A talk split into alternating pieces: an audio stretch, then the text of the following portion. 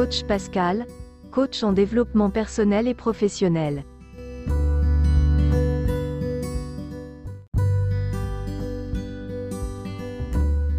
Comment faire un bon plaidoyer? Dans cette formation, nous allons voir comment réussir à faire un bon plaidoyer. Bien conçu, le plaidoyer vous permettra d'atteindre votre cible.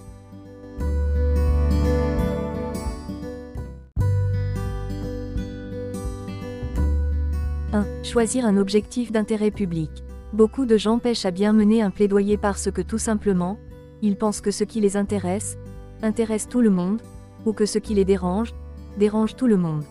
Non ce n'est pas le cas.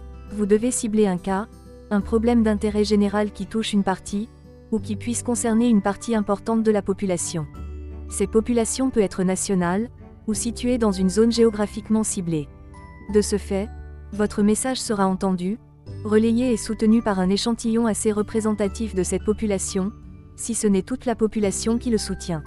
Donc il est important de ne pas porter des œillères, mais d'avoir une vision beaucoup plus large, une vision englobante. Vous ne devez pas cibler non plus, plusieurs souches de population aux intérêts divergents. Par ailleurs, si vous êtes obligé d'avoir plusieurs souches aux intérêts divergents, le thème de votre plaidoyer doit être un élément dans lequel toutes ces différentes souches se retrouvent, donc un thème fédérateur.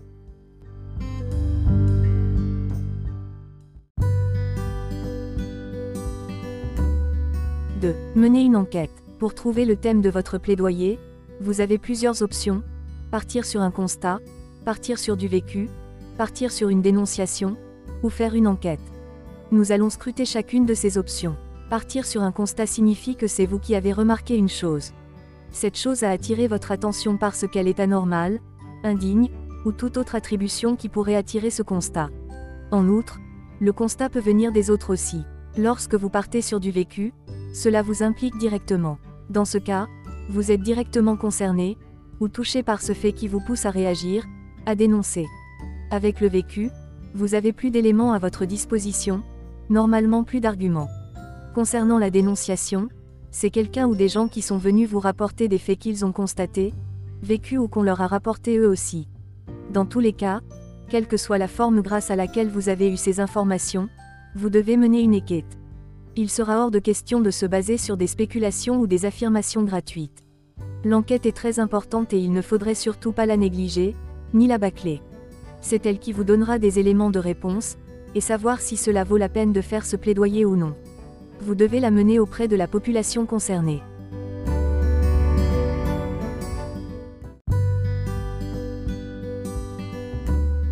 « 3. Ressortir les problèmes ciblés. On ne fait pas un plaidoyer pour le plaisir de le faire. Lorsque nous en faisons un, c'est parce qu'il y a des problèmes que nous avons remarqués et auxquels nous souhaiterions apporter des solutions. Il ne s'agit pas non plus de ressortir absolument tous les problèmes possibles. Si vous le faites, vous perdrez énormément de temps et risquerez de louper votre objectif. Contentez-vous de noter les problèmes les plus critiques, et certainement les plus fréquents. Vous devez comprendre qu'un problème peut être critique et passager, ou éphémère.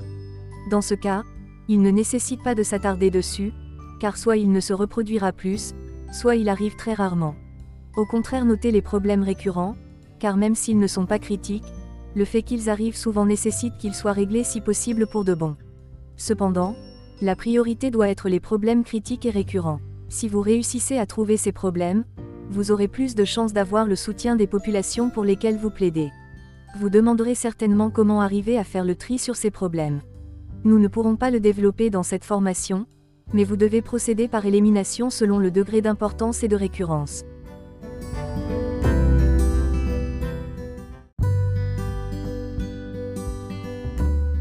« 4. Proposer les solutions idoines. Un plaidoyer ce n'est pas seulement lister les problèmes. Vous devez non seulement les lister, mais aussi y apporter des solutions. Ne soyez pas comme ces gens simplistes qui ne font que dénoncer. Si vous devez mener un plaidoyer à bien, vous devez apporter votre lot de réponses aux problèmes. Et pour ce faire, c'est l'enquête qui vous donnera aussi des bouts de solutions ou tout simplement les solutions. En faisant l'enquête, vous devez permettre à ceux qui le peuvent de non seulement relever les problèmes, mais aussi de donner des solutions. Après avoir fait le recoupement de toutes ces solutions proposées, vous devez être en mesure d'en choisir les plus pertinentes. Et pour ce faire, ici aussi vous devez procéder par élimination. Un travail minutieux de filtrage vous permettra d'éviter les réponses tirées par les cheveux et d'en proposer des pertinentes.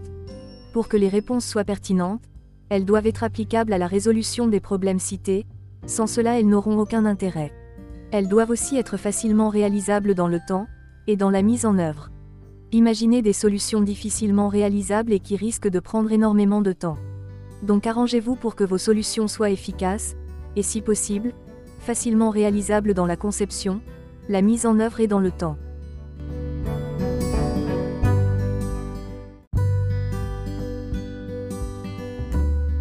5.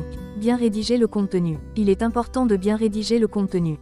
Vous devez y préciser la population cible, les problèmes remarqués et les solutions que le plaidoyer apporte. Chacun de ces éléments doit être rédigé avec le plus de précision possible, avec à la clé le rapport d'enquête join au dossier. Bien rédiger ne veut pas seulement dire remplir des pages. Vous devez veiller à ne pas commettre de fautes, et à écrire un texte facile à lire et à comprendre. Vous devez proscrire les styles littéraires complexes. Vous vous adresserez souvent à un public au niveau d'études moyen, qui ne pourra pas comprendre des mots compliqués. Vous n'écrivez pas pour vous. Ce n'est pas pour qu'on vous dise que vous êtes un grand intellectuel que vous écrivez. Vous écrivez pour qu'un message passe auprès d'une population. Donc soyez le plus clair possible. Dans le cas contraire, votre plaidoyer aura du mal à passer auprès de sa cible.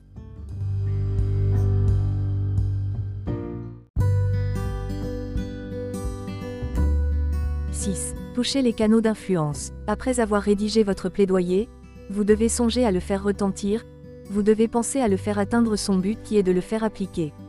Comme vous l'imaginez, un plaidoyer n'est pas fait pour être rangé dans un tiroir. De ce fait, vous devez trouver les personnes susceptibles de vous aider à faire passer le message. Vous devez trouver ou avoir des canaux d'influence. Ces canaux d'influence peuvent aujourd'hui être les réseaux sociaux, les médias, les influenceurs, et d'autres organismes. Ils vous aideront à facilement toucher vos cibles. Vous ne devez surtout pas confondre le plaidoyer avec le lobbying. Le plaidoyer est en direction des populations, là où le lobbying est en direction des gouvernants ou des dirigeants. Par ailleurs, un gouvernant ou un dirigeant peut aider à faire passer par ses moyens financiers ou par sa popularité, sa notoriété un plaidoyer. Dans ce cas, il devient lui aussi un canal d'influence. Les canaux d'influence sont très importants dans le plaidoyer. Vous devez absolument en avoir. Vous ne devez pas non plus les choisir n'importe comment. Tout comme vous avez choisi votre population cible, c'est de la même manière que vous devez sélectionner vos canaux d'influence. Exemple, votre plaidoyer s'adresse aux jeunes qui écoutent de la musique rap, il est évident que vos meilleurs canaux d'influence seront les rappeurs et non ceux qui font de la musique cubaine. Vous vous servirez des émissions de rap aussi pour faire passer votre plaidoyer. Donc comme vous le voyez, tout doit être en accord pour arriver à toucher votre cible.